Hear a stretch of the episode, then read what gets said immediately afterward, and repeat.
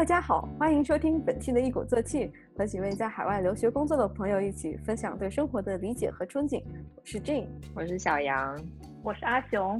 嗯，前一阵子我刚好在看《Bullshit Jobs》这本书，翻译成中文就是“狗屁工作”。所谓的 “Bullshit Jobs” 指的就是在这个工作的持有的主体，或者说这个打工人本身，觉得他所做的工作是毫无意义的，没有给社会带来任何价值的。嗯，这份使打工人上丧失意义感的工作，就是所谓的 “Bullshit Jobs”。然后我觉得它给我带来蛮大冲击的原因是，我在我们在受教育的过程中，很多时候都会觉得工作是一个实现自我价值的途径，是一个在。毕业之后，嗯，成或者是成年之后，嗯，给生活带来这种意义感的一个主要的部分。那当意识到说有很多的人的工作其实是给他们让他们使得绝望，让他们觉得自己的存在没有意义的时候，呃，这样就对我来说还是一个蛮惊讶的事情。就虽然理智上知道工作没有那么美好，但也没有想到说有这么多不同的博士 jobs 的类别。书中主要是分成五类，我印象比较深刻的一类是 box tickers，就是。像吉祥物或者摆设一样的工作，它又没有起到，但又没有起到吉祥或者摆设美观的作用。嗯，书中举的例子是有一个人，他专门负责收集客户的一个信息，然后他所收集的这个信息，他自己也知道不会被任何第三方所看到，就是他完全是他把这个纸递给客户，客户填完以后他就放在一边，就没有任何人对这个信息感兴趣。因为他也自己也知道这点，但是他又不得不可能因为有关部门的要求，然后需要收集这个信息。那这个工这份工作就是对他来说就是一个他觉得十分没有意义，因为对公司的运营也没有任何帮助，嗯，但又不得不做的这样一份工作，就是所谓的 box tickers。然后另外一类我印象比较深刻的是 task masters，就是负责分发工作的人。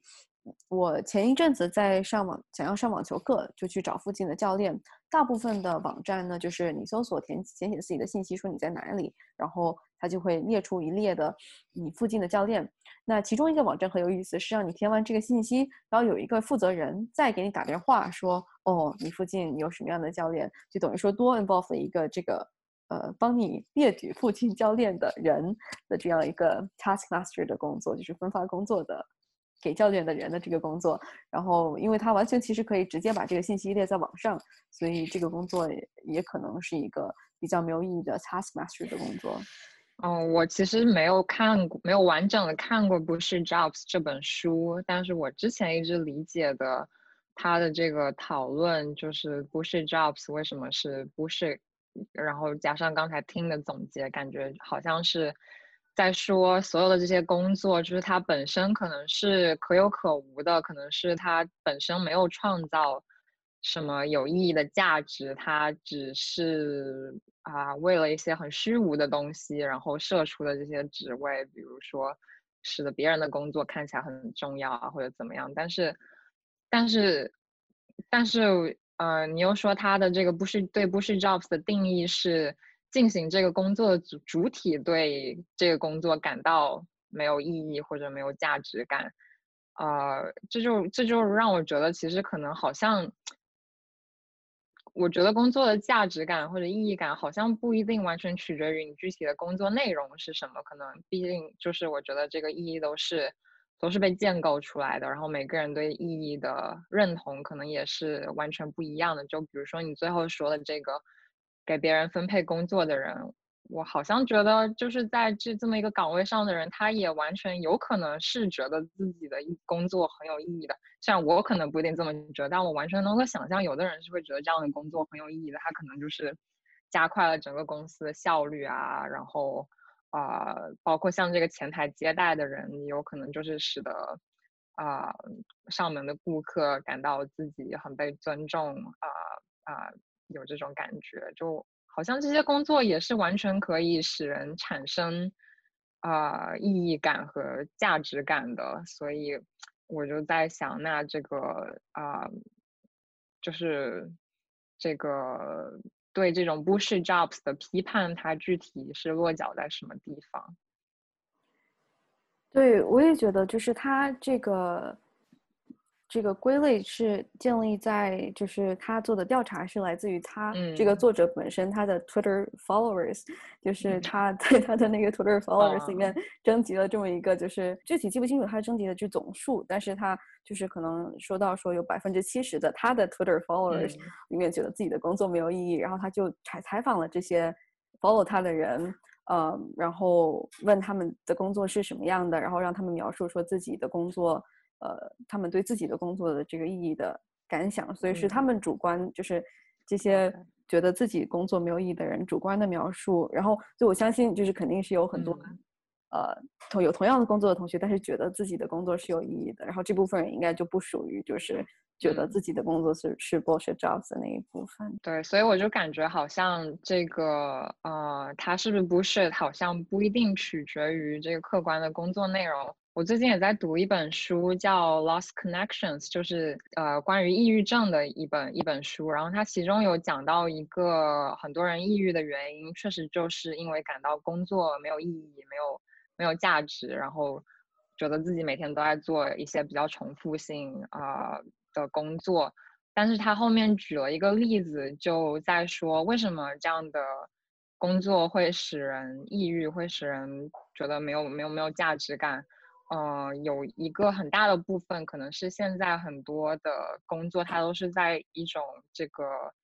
呃 hierarchical，就是有有阶级的这种企业的架构的结构底下的，然后呃呃，在这种在这种 hierarchy 之下的很多工作，它呃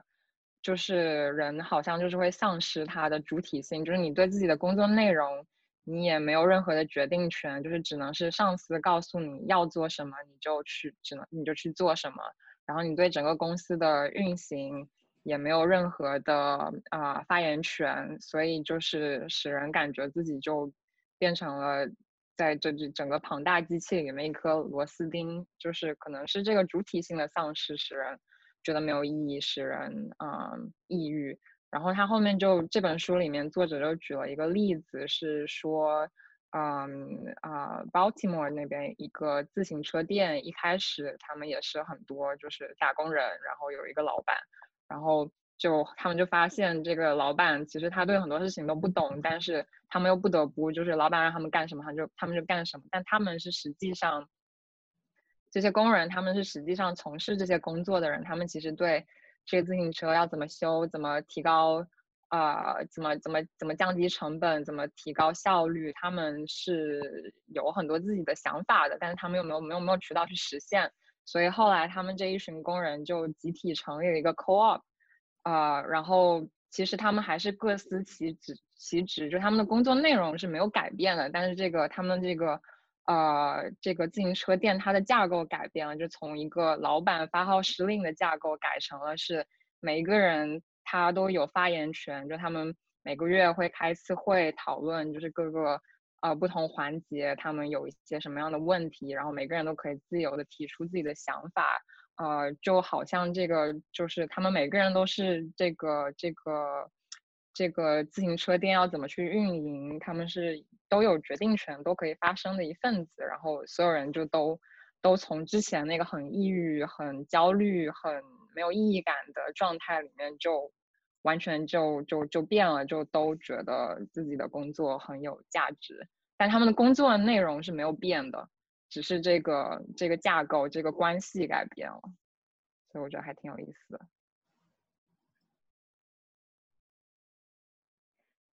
这这一点会让我想到一个很有，就是以前我听到过一个很有趣的观点是说，嗯，就就是就民主的话是最好的，但是民主很多时候是很没有效率的。所以，如果你要追求最有效率，就是一个独裁者发号施令，这样所有的人去做事情是最有效率的。当然，就是我们都知道他的问题所在，所以我就会想说，在这个自行车店里有没有会有人会觉得他们这样就是现在每个人都可以发声了，但有些事情可能就做的没有以前快了，或者就是有很多决定要讨论很久才能嗯，才就是他们才能定下来。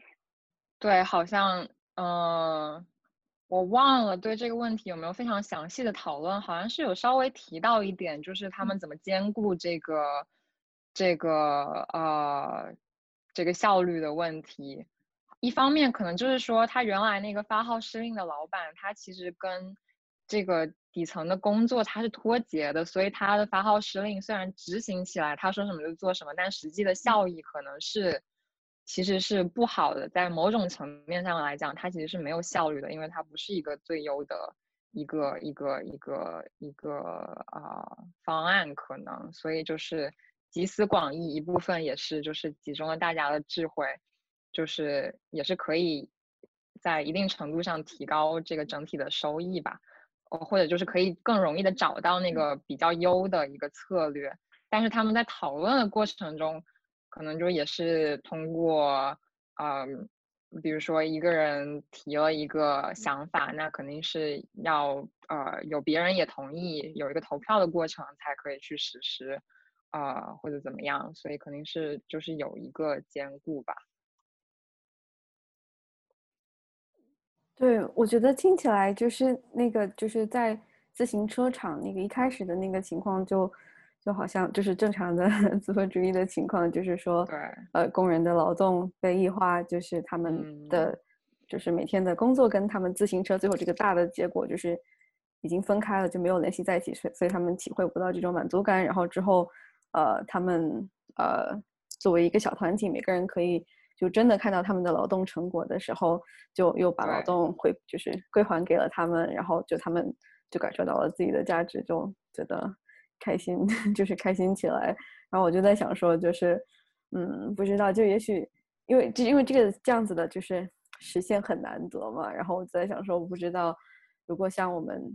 其其他普通的公司，就是如果就是可以 rotation 制，然后让每个人都做那种一日老板，就是说。嗯，可以有机会站在就是比较就是呃 decision making 就是比较嗯。高层的这个地方，然后就是看最后总体这个整个公司 output 出来的是什么东西的时候，可能就是如果每个人都有都有机会，就是体验一下呃这个这个这种这个看看大大怎么说呢大图这个产品的感觉，可能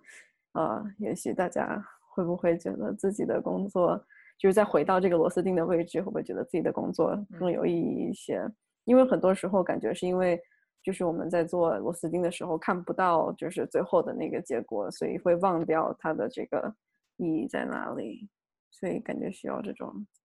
提醒，嗯，知道。对，我觉得一开始就是有啊，有听到一些关于 Bush Jobs 的讨论，就会好像让人觉得非常绝望，好像因为很多，嗯，确实大部分工作按这个归类就是 Bush Jobs，然后其实有一些 Bush Jobs 可能它又是没法避免的，就是啊，可能是有一些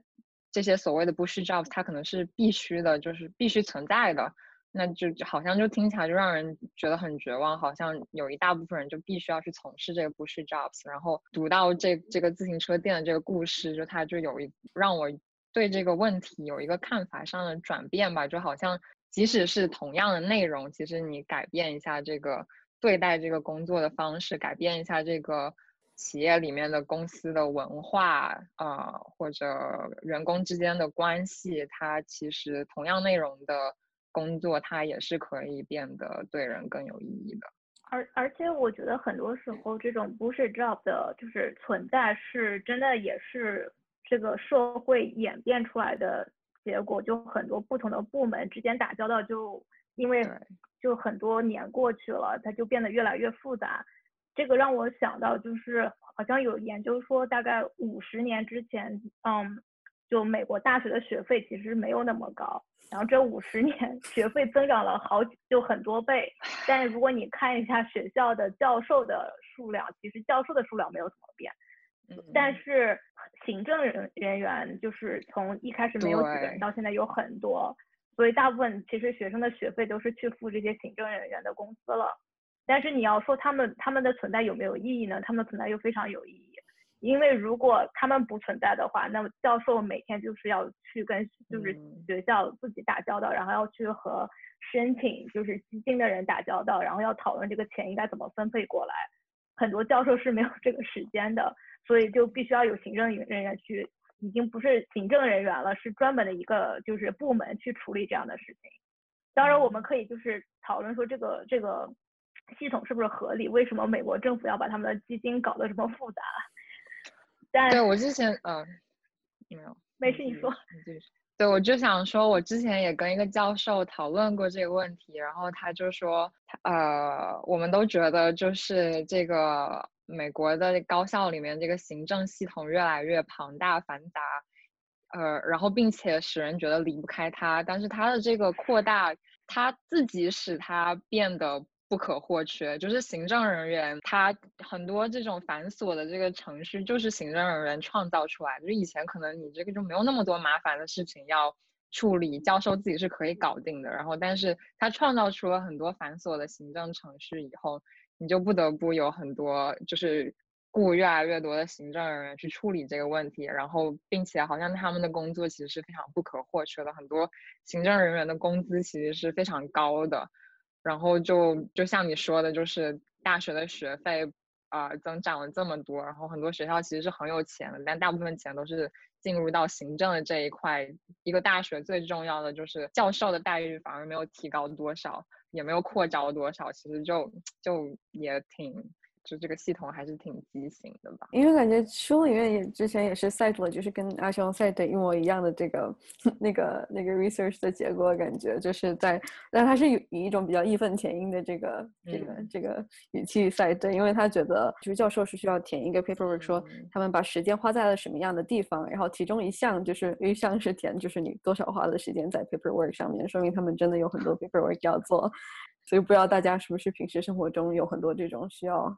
填的，其实其实就是去年我填的表格少了很多，因为就去年一直在居家工作，没有办法去出去开会什么的。每次出去开会回来以后，最痛苦的就是填单子，说就是就去报销报销自己的那个，嗯，就是旅行上的花销，就是是最痛苦的一件事情。对，而且每个学校的规。规定都不一样，所以你从一个学校学会了这一套系统，然后到另外一个学校还要再重新来一遍。对的，但是其实我觉得美，但是就是在报销这一项上，其实美国的学校比比中国的学校已经已经要方便很多了。就是其实大部分时候只要填一下自己有哪些花销，然后给一个收据，基本上就可以可以拿回这个报销的钱。但是。国内可能就是不知道是为了提防有很多那个占小便宜的人，还是怎么样，就那个系统就特别严格。我记得，我记得之前本科的时候，我在国内的学校就是出国开个会，然后回去报销，他还要检查你的那个机票，然后机票的那个要一机票还不能只是有那个付款的那个收据，还一定要有登机牌，确认你是真的上了这个飞机，然后还一定要有就是那个。呃呃，护照上还一定要有出海关的那个戳，证明你是真的出了海关，没有在骗人。然后就是有一大堆繁琐的手续，然后要找这个人签字，找那个人签字，就超级烦。啊，我我上次听听说要就是要登机牌的报销，是我有次去嗯加拿大一个学校，然后他们要给我报销，他们就向我要了登机牌。最绝的是他们就是还还还要见到登机牌的实物。就最后还要给寄过去，对，国内的学校也是这样。然后刚才阿雄讲到，就是这个也是不是 jobs 也是社会演演变的一个过程。然后其实我就想到，在就是没有没有工业化以前，其实好像就是我想到的就是一个关于这个社畜文化或者工作。对人的异化或者压榨的一个体现，就是很多现在所谓的打工人，就是好像他们加班是一个普遍现象，好像要工作很长很长时间，然后这个好像也是一部分成为使人很很厌恶这个工作的原因。但是我就想到，其实，在工业化以前，可能大家不管是做什么职业的，或者大部分可能就是在家啊务农，自己养活自己或者怎么样。好像其实没有假期这个概念的，你可能就是三百六十五天全年无休，然后每天就是非常努力的要去，呃，做各种活来养活自己。但不知道在那个时候，嗯，就是一般人对工作、对生是是一个什么样的认知，是会觉得这个是非常没有意义、很不适的一件事情，还是觉得我我真的是在每天都在很努力的要养活我自己和全家人，其实是很有一件很有意义的一件事情。我觉得那他们当时可能就如果不工作的话，就家里没有就是没有饭吃，然后可能就饿死了。我觉得那可能就是那个时候可能工作的概念还没有特别的。形成更多的是就是要活下去，感觉就是在如果是在自己家里，呃，比如说种田然后收割的话，就是也就没有就是工作日和休息日的概念，就是等于说你一周一一周七天就是日日出而作，然后这样子的情况，所以但是因为那个时候就是你的。就是劳动跟你的这个收获是非常直接关联的，所以就也不会有这种 剥削的感觉。也一个相关的观点就是在说，就是这种拿钱换时间，就是这种时薪的这个或者说月薪的这个概念，也是后来嗯才演变过来的。就是因为在最早的时候，因为它没有就是没有中，就是没有没没有办法，就是让每个工作的人都能够准确的记录说哦，我工作了多长时间嘛，然后。但是到后来，当我时候开始就是有了钟，可以让大家记说哦，我做几个小时之后，就才有了这种这种拿钱买时间的概念。然后就学校也开始就是训练学生，就是要这个 discipline 的一部分，就是要要守时嘛。然后就是呃，所以很多时候其实有一些工作，在他要求就是说有一定的学历的时候。是，也是因为发现，在学校训练的越久，感觉就是这些同学会就是越准时，然后对时间的概念会越强一点。然后但是我就想到说，感觉像 PhD 的工作和像 Postdoc 的工作，感觉就就是又是跟这些是不太一样的，因为他们好像没有一个特别 structure 的这种时间的概念，因为感觉大部分的工作。我就除了比如说 freelance 或者说可能 PhD 或者 postdoc 以外，大家都是有一个比较固定的 schedule 的感觉。然后平时我是做这种类型的工作的同学，就是比如说你们是怎么样 structure 自己的时间？我想先 comment 一下，就是时间换钱的这个概念，我觉得好像也是，呃，在很多方面就是给很多就是工作上通过工作异化人，或者说。资本家的压迫行为提供了很多合理化的一个理由。就我觉得最近经常就是有，比如说有人抱怨在这种大厂加班，然后很累或者怎么样，或者有爆出一些恶性的事件，底下就一定会有人评论说，但是他们工资很高啊，就是他们就是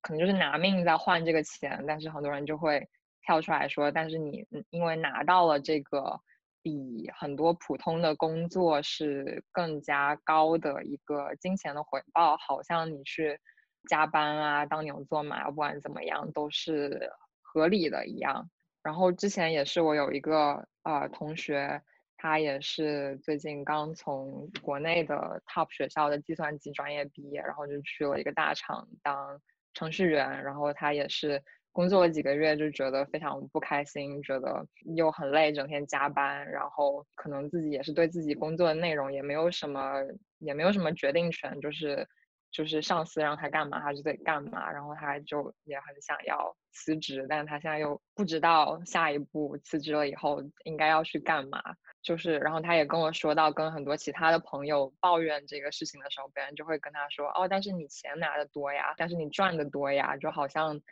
因为他赚的多，他就他连他这个抱怨和吐槽都缺乏一些合理性一样，对。然后他感觉在这个过程中，就可能他本来是很喜欢这个专业的，但是在这个做这个工作的过程中，就感觉他整个人的兴趣和热情也都被消磨掉了。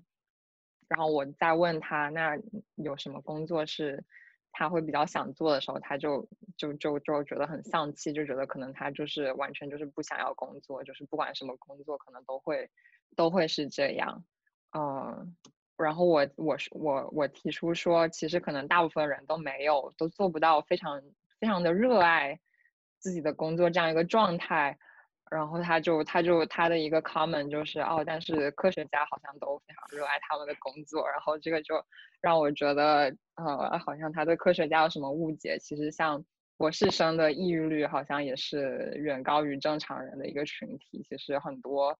博士生也是就是嗯，处在一个包括。博士后或者青年的科研工作者，即使是拿到教职以后，也都是处在一个很很煎熬的状态里。就关于博士生抑郁这件事情，我觉得我自己是比较幸运的，那个读博士的时候就没有抑郁或者焦虑到要去真的开始吃药。但是我身边就很多人，就是有时候聊到这个话题，就突然会跟我讲说，啊，我从小就开始吃药了，就。而且不只是我同龄人，然后有教授也是的，就会跟我讲说他们就是读博士的时候就一直吃药吃到现在，就我就觉得这个这个概率真的就还是还是还是挺高的。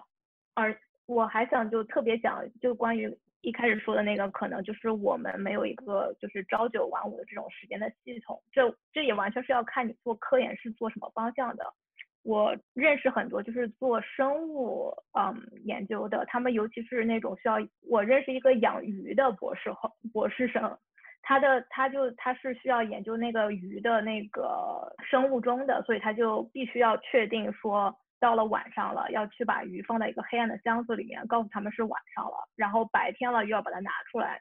所以他就每天都是要定时定点的去实验室，就是把鱼放进箱子里边，然后或者把鱼放到有光的地方。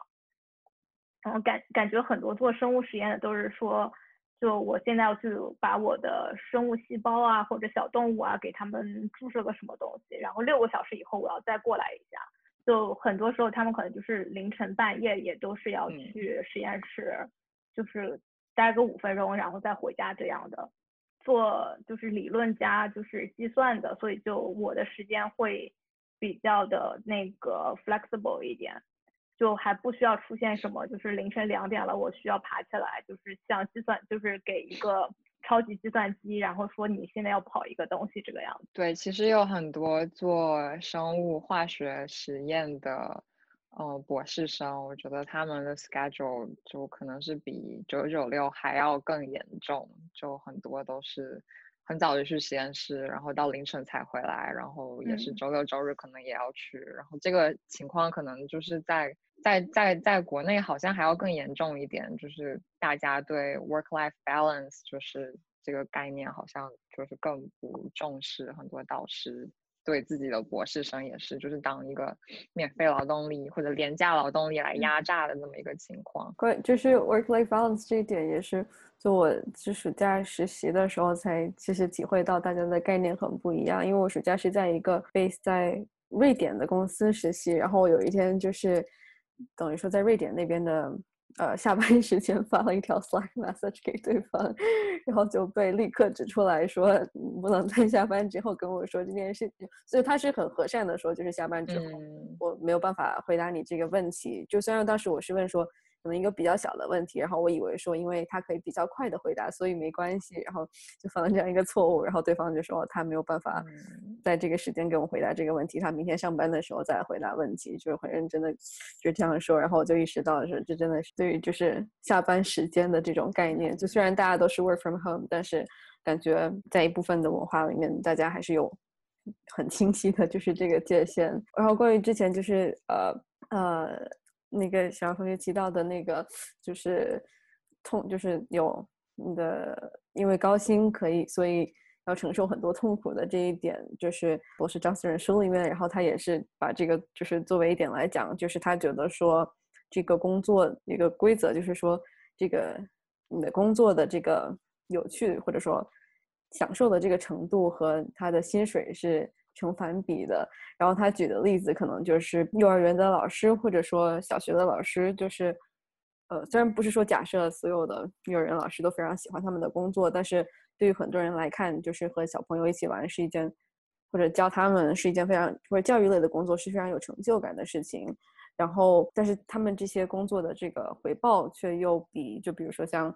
嗯。银行家或者做咨询啊，同学就是会低一些。好像如果让幼儿园的老师的这个薪资过高的话，给人一种就是这些老师是因为金钱所以去教教育小朋友的这个概念。然后他们不希望说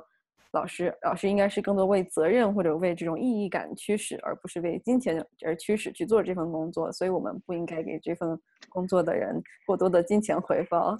然后 就是一个非常搞笑的一个。我觉得这个听起来就也很像经常有人对科学家说的话，就觉得啊，科学家就是应该要能够耐得住寂寞，就是应该要为了自己这种崇高的科学理想去工作、去奋斗，不应该在意什么待遇啊、什么报酬啊。其实我觉得。但是科学家也是，或者幼儿园老师也是人嘛，就基本的生活还是要保障的嘛。而且我觉得，就是把幼儿园老师和尤其是银行家来比较的话，就是在这个现在社会的这种刻，就是刻板印象中，就会觉得幼儿园老师应该是个女性的工作，然后银行家应该是个男性的工作。就很多人，然同时因为就很就是在尤其是幼儿园这个年龄，很多还是就是大家会觉得是这是。一个妈妈应该做的就是来带小孩的一个工作，就是是她的义务，所以她凭什么我们要给她钱？我觉得这个也是潜移默化的。为什么会大家还会同事也会觉得说带小孩是一件很轻松的工作？我真的我觉得很多人可能就很多男性会这样觉得，就他们自己也没有，就可能每天跟小孩玩一会儿，他们就会觉得幼儿园老师是一个很轻松的工作，但其实幼儿园老师是一个非常非常复杂的工作。尤其是不只要带一个小孩子，要带二十个小孩子的时候。对，你说的太对了。而且我就是觉得，在现代社会，其实金钱它跟意义感就是很挂钩的一个东西。金钱跟人的社会地位，跟你对工作的认同和意义感都是很挂钩的一件事情，而不是而不是可以分开来讨论说。没有意义、很枯燥的工作，所以就应该是用金钱去补贴。我觉得这个好像是不太成立的。对他可能更多的是因为有一些工作，呃，就比如说像呃 corporate lawyer 或者说像 banker 这种，没有没有办法通过给社会创造价值而。带来这种意义感的工作，就需要以金钱的意义感来进行补偿，就否则这些人会太痛苦。工作不就应该直接 就不要有这些工作就 好了？就是。哦，没有，我就想说，我很同意阿雄说的，就是，其实女性在各很多层面上，其实，在在职场，在面对工作的时候，是其实是会。是会受到更多的阻碍，或者说更多的被剥夺这种主体性的体验，或者被剥夺价值感和意义感的遭遇。这这这种时候，我就会想到，就计算机编程这个职业，一开始是被当做一个就是秘书一样的职业，所以一开始做的都是女性。我印象非常深的是，我有一次需要读一篇论文，是一个就是。五就是一九五八年发表的一篇论文，它的主体的那个内容的结果其实都是用编程来做模拟给算出来了。然后，但是就是作者是两位男性，然后他们是在那个 acknowledgement 里边感谢了另外两位女性，说他们就是把这个程序编写了出来。像我现在就是全职，我的工作就是编程做模拟，然后这种时候就会，这个其实是我自己的。就是研究成果，在我看来，那篇文章的科研成果应该是给那两位女性的，但是那两位女性都没有，就是出现在文章的那个就是作者里边。然后当时当时就是 看完以后，真的就是在家里生了半个小时的闷气，然后就想到，尤其现。现在编程啊，码农就变成了一个男性的职业，就是他们就把女性给剔除了出去。但其实这本来是一个从女性开始的职业。对，我就想起来，我前前几天听了一个播客，就是专门讨论这个女程序员的一些困境。好像那个播客是叫做有点田园，然后他们最后就总结，就跟你讲的一样，就是程序员在以前他被。这个编程被看成是一个重复性的、不需要太多脑力的劳动，所以就觉得是一个女性嗯去成比较适合的一个类似于秘书的工作。然后现在因为互联网行业发展，就程序员变成是一个待遇很高的一个一个一个一个行业。呃，然后所以就男性就冲进来，就把女女性给挤出去了。现在就反而会说女性不适合做程序员，就是好像就是这个编程就变成了一个很高端，就是比较要需要脑力的东西，然后女性就难以胜任。这个就真的就是让人非常的非常的气愤。然后他们就总结，其实在很多的行业里都是这样，就是。决定一个一个工作是不是适合女性还是适合男性的，其实不一定是这个工作本身的内容，有的时候可能你去看很多行业的发展规律，往往都是当它当它是一个没有什么钱的行业的时候，可能这个这个社会就会说这个是适合女性的，比如说这个照顾性的，呃，照顾性的工作，就是往往是得不到很高的报酬，然后。然后很多这个是待遇比较好的，这个呃工资比较高的行业，这个就就会被说成是适合男性。其实往往是不一定看这个具体的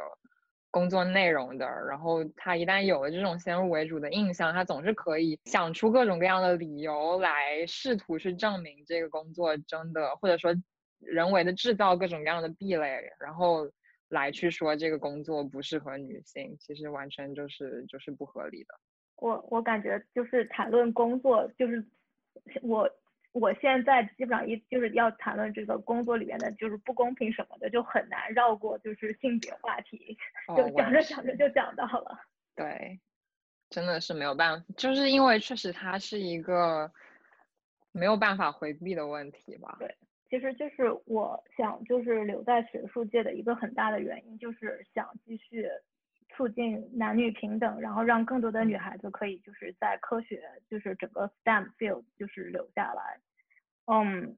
我因为我是读物理出身的嘛，物理其实是一个就是男女不平等的重灾区。然后有一篇其实有篇很有趣的文章，就是讨论这个的，说其实就是在就是 STEM。整个大类里边，就是比如说像生物啊、化学的男女平等，其实做的就还挺好的。就就物理，其实就是就和其他的学科比起来，就特别特别的糟糕。然后说有一个原因，就是怪说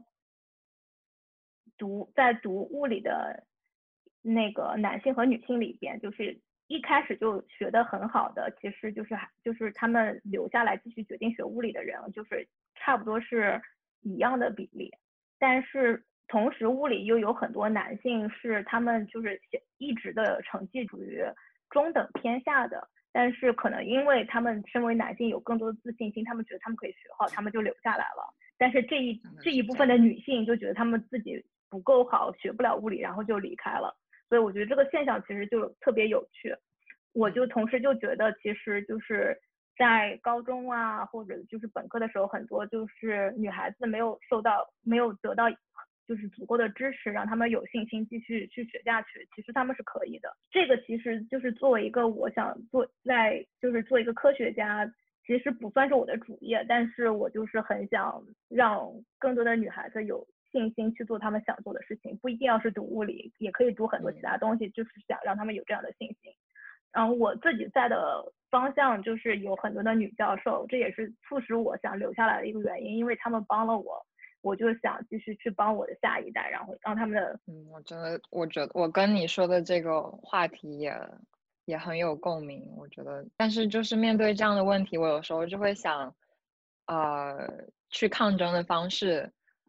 呃，当然是像你说的那样，我觉得也是需要很大的勇气。就是虽然有这种啊不平等存在，有这种。可能有一些歧视，有一些问题存在，但是你还是可以去对自己更自信，然后留在这个领域，然后成为后面的后面进入这个领域的女性的一个 role model。这个我觉得是非常有意义，然后也很需要勇气一个选择。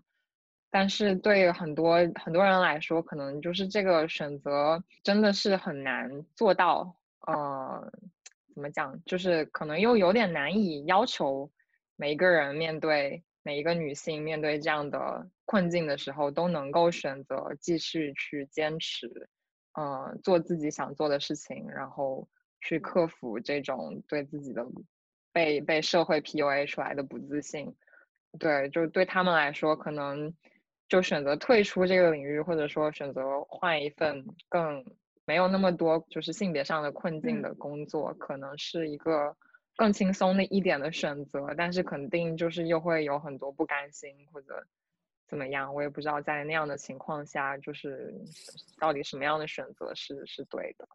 我是会觉得我自己非常的幸运，因为我自己是有了很好的就是女性的 role model，然后让他们他们让我觉得我可以在这个方向待下来。就假如我一开始没有遇到他们的话，我可能也就转行了。所以我就觉得他们做的是有意义的，至少他们让我留下来了。那我以后可能就是如果有更多的我们这一代有更多的像我这样可以就是想去支持下一代的人，那么他们可能就这种就是因为不想面对这样的困境，但同时又不甘心的女孩子，可能就会想有一部分就选择留下来了，就等于说这个雪球越滚越大，说不定就是我这一代看不到完全的男女平等，下一代可能也看不到，但是。下下一代以后还是有机会的，我这样想可能就是过于乐观了，因为但是我觉得我选择了就是在这个地方要奋斗下去，不乐观一点可能也就做不了这个事情了。是的，那你会觉得就是你现在是在做博后嘛？你会觉得你的工作里面有有什么部分是让你觉得没有什么意义，就是你最好可以不用做的吗？啊，除了刚才有讲到报销嘛？嗯。怎怎么说呢？我觉得其实我看我的教授们，他我觉得他们每天很很大一部分时间都是在想说怎么样写那个就是经费的申请，嗯，然后就如果能申请到钱了，他们才能就是继续支持自己的学生来来做科研这个样子。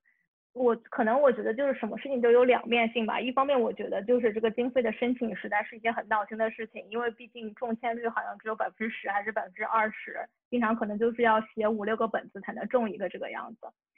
但是不写就是，但是同时如果就是你的你的那个经费，嗯，你拿到经费了，那就说明你可以继续把这个项目做下去。就是你因为一般你想就是写写的本子的项目也是你自己想研究的课题。然后这样你也就是可以让你的学生不用去教书，可以专心做科研。我觉得在这点上就还是也会同时蛮有成就感的。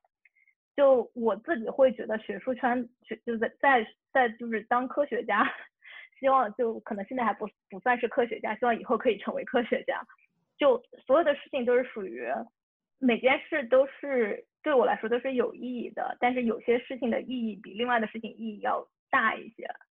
就所以就会觉得有些事情做起来比较困难，有些事情做的比较开心，但是整体来说的话，可能就是为了做那些开心的事情，我必须要做一些不开心的事情，这样才能让我就是有底气去继续做开心的事情。嗯，说的很有道理。所以是就是相当于是不是就是你去面对你的工作里一些你不是那么喜欢的部分的时候，其实你就把它当成它。一个必经之路，就是怎么讲，就是它的最终的目的，还是你可以去做更多你喜欢、让你开心的那些事情，把这个不开心的事情也变成这个大的开心的最终的目标的一部分，然后你就可能就更容易接受它一点。对，是，但是。同样也要就是要认识出什么事情是不合理的，就比如说，如果你有合作者晚上八点或者晚上九点想跟你开会的时候，我就我就会坚决的说不好意思，这个不是我的工作时间，我们我不在这个时间开会。还有一个就是让不开心的事情变得。开心的办法就是就是，如果是在一个团队里面的话，acknowledgement 就是这种的认，就是你做完一件事情，哪怕是非常 bullshit 的，你特别不想做的这个事情之后，就是团队里面有其他同学的这个认同，我觉得这个还是在一个团队工作的时候能够，嗯，呃，就是减少一点这种不开心的。的方法，因为我就想起，就之前我在做实习的时候的无趣的工作，就是帮他们，呃，把那个有一个内容是把他们的数据从一个 platform，就是整个移到另外一个 platform，然后是一个非常不好玩的工作，听然后就觉得说好像，嗯，更想做一些就是比较有意义的事情，然后所以做的时候就不是特别开心，然后但是当时就我的 mentor 就是。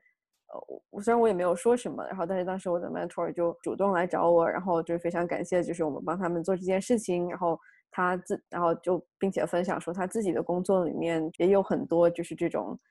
他不想做但不得不做的事情，然后就听他这么说，我就比较 心甘情愿的做了这个不好玩的工作，所以。我就觉得说，可能在团队里面，就是让大家能够帮大家都顺一顺毛，然后就说啊，知道每个同学的工作都有这样子的一个部分，然后互相互相拍拍背，这样子的 感觉，就也会让大家感觉好一些。嗯，对，就是互相能够 relate 的经验。我觉得我在读 PhD 的过程当中，经常就是压力释放的一个方式，也是就大家就一起吐槽嘛，一起吐槽导师啊，或者。嗯，身边有一些比较奇葩的同学啊，或者系里有一些比较恶心的事情啊，就一起吐槽吐槽，然后就会觉得好多了。集体集体吐槽真的是非常好的释放压力的。对的。哦，我还想到一点，就是男性和女性对。工作不同的态度或者认同感，就是我发现好像爸妈那一辈的人，他们到了一个快要退休年龄，我觉得男很多男性都是不愿意退休的，觉得会觉得退休好像就没有事情干，然后就他们的工作可能是他们自我认同的一个很重要的部分，是一个非常重要的事情，呃，所以他们是不愿意退休的。但肯定也不是绝对的，就是我觉得在我身边我观察到的一个一个现象吧。然后很多女性就是往往就是还没有到退休年龄，就是巴不得提早十年就赶紧退休。然后，但是问他们退休，那你准备干嘛？其实他们也没有太多的自己。很多人有一些人可能会有，但大部分人可能就也没有很多自己的规划。反正就是哦，退休你就是去照顾孩子或者带孙子，这样就是还是继续的去为别人去奉献。然后他们急于退休，可能也是觉得对自己的那个工作可能本身也没有什么认同感。我觉得这个我很能 relate，因为前几天刚好还是我我在跟爸妈打电话的时候，就我妈就是我妈总是会说她想退休，然后我爸总是会说他还有很多很久很久的工作的时间，然后当时我爸也在提说他感觉很多就是就不管是电视剧还是什么，就是拍退休的男性的形象都是在家里就像一个木棍一样，因为又不太会做家务，然后突然间感觉就是失去了所有就是能够。能够找到意义的这个方式，所以就大家都不太会想要退休。然后还有原因，就可能我觉得可能因为一开始在职业选择上面，就女性的这个空间是没有男性大。特别是当时可能，呃，我们自己的体验就是，我妈妈当时她也是就是一些原因，然后就。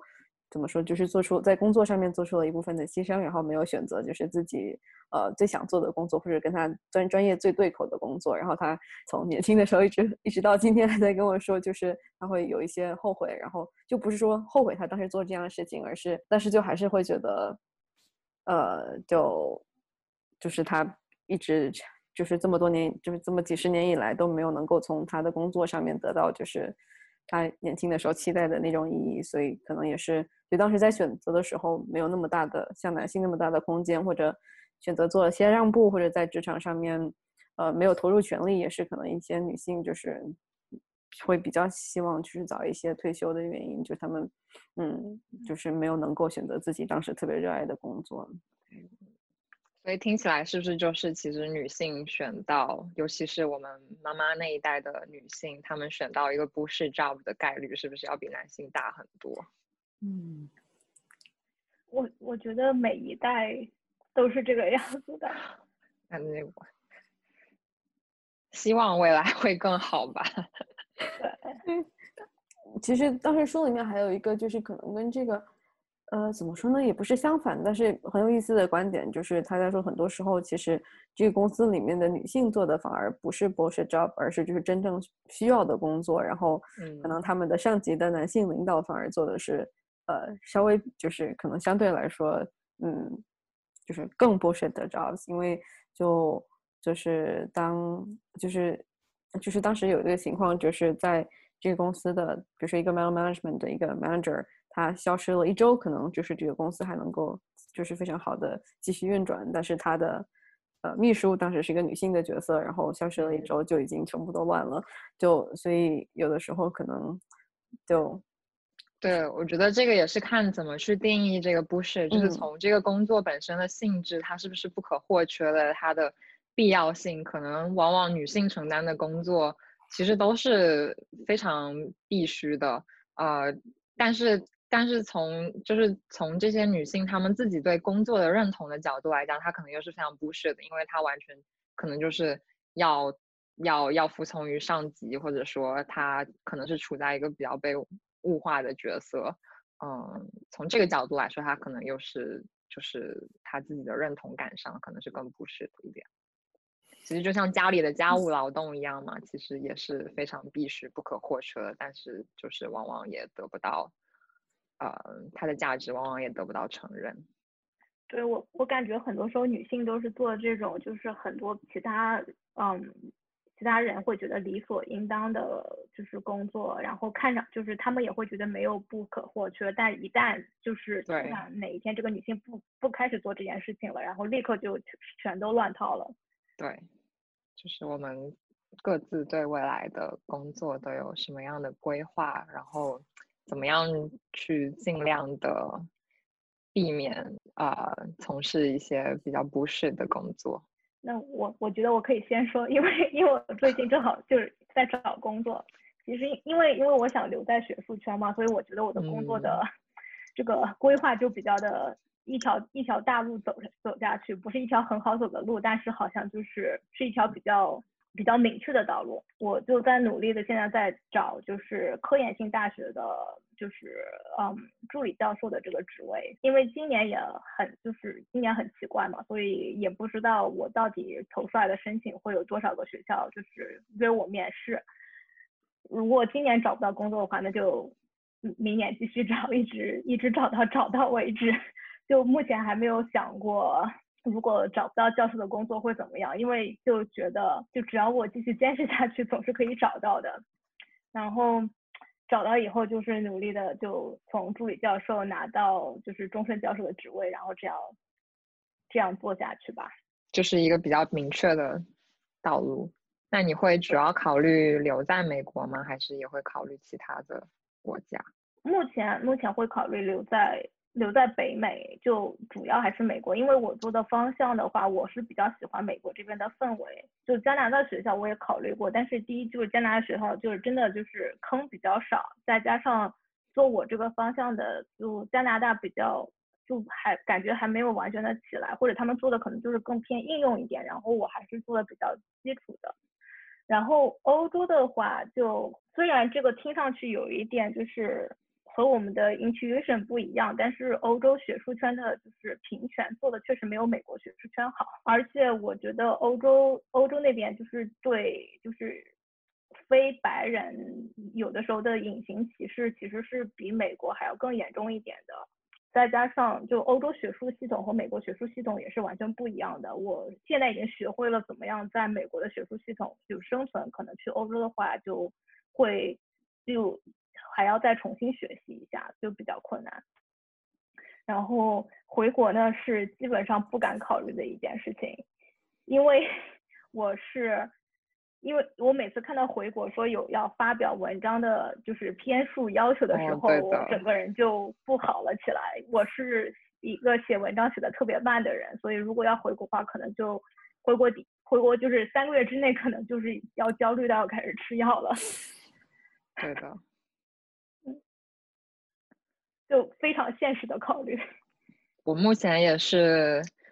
我博士也快要毕业了，然后我之前主要考虑的也是像阿雄说的那样，走一条学术的路，就是接下来就是找 postdoc，然后可能就是找教职。但是我最近一年其实可能对这条道路就是会有很多的动摇，就感觉没有那么坚定要去做这个，因为可能也是因为这一年就看到也有太多学术圈里鸡飞狗跳、比较、嗯、比较不屑的事情，就会对这个。对，对这个行业会对这个领域也会有点丧失信心，就是他一方面好像被外人比较崇高化、神化成一个很不食人间烟火的行业，就是科学家嘛，但是他其实里面也是充斥着各种其实在其他的行业里面也有的就是很不舍的事情，然后这个期期望和现实可能就是会有一点 mismatch，然后我现在也是就是还是在考虑是继续做科研，然后可能在虽然学术圈这个整体的大环境不一定那么理想，但总是还是可以找到一个比较适合自己的 niche，或者有一个自己比较嗯。呃，感觉比较舒服的 community 这么一个小的社群的存在，其实可能也很也很不错。还是说要去另外嗯探索一下别的方向？一方面我会呃就是有一点纠结，可能也是我之前是一直都非常坚定的，比较坚定的就是呃继续做科研和学术，所以基本没有太考虑过别的。别的方向，别的也没有体验过别的别的工作，别连连打零工可能都没有，所以有时候也会觉得自己是不是过于缺乏一些。呃，人生经验就是对别的别的行业，呃，这个学术以外的世界完全没有什么体验，可能这样也不是很好，可能就是体验一下，也可能发现，嗯，别的选择可能可能也也很好，也很适合我，所以现在就会产生这么一些纠结。那就是非 academia 的道路，就是你有考虑的是什么样子？呃，我有考虑，我最早也有考虑，因为我做的也是理论的方向，然后我最早也有考虑过，就是可以转去呃科技公司做做程序员，或者做做嗯做 data science。我后来比较感兴趣的可能是做 data science，或者就是在这些科技公司里面去做一些 research 的岗位。嗯，因为我觉得就是纯编程的工作，我肯定也不会喜欢。就我其实还是很喜欢就是做 research 的这个过程，但是，呃，可能在啊 industry 在工业界做 research 就是会跟学术界很不一样。但我本身比较比较喜欢就是能够有这种独立思考去做 research 的一个过程，还有考虑就是。可能去药厂里面啊，也是就是做研发的啊一些岗位，主要考虑可能都是还是在工业界里面去做偏研发性的一些职位，嗯，因为这个可能是就是最离我的专业最近，然后可能又啊需求也还也还比较对。呃，对有有博士背景的人的需求也还比较大的一些一些岗位，那其他的可能天马行空就也会想一些别的，但是就可能就不是那么的 现实。像可能我周围也会有一些去做呃 science policy 或者 science communication，就是做呃呃科学相关的传媒或者科学相关的去进到。政府部门或者 NGO 去做一些政策咨询的一些工作，但是这个我了解，这个其实我本来也挺感兴趣的，但是我了解了一下，就是起码在美国还是受到一个外国人身份的限制，基本上也是会限制要啊要公民或者是绿卡持有者才可以去申请这一类的呃 fellowship 或者职位，所以就也是就做不了，嗯。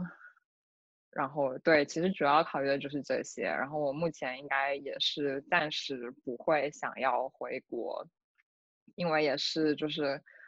如果是做科研，我觉得我肯定就跟阿雄说的一样，肯定是啊，暂时不会考虑想要回国，因为觉得国内的各种啊考核真的就是让人感觉压力太大了。呃，要么回国，可能就是去一个很。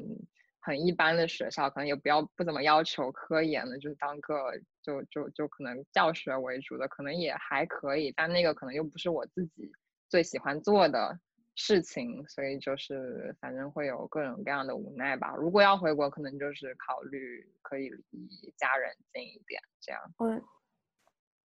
而而且从一个很现实的角度来说的话，就是作为一个国际学生，一个就是读 STEM 的国际学生，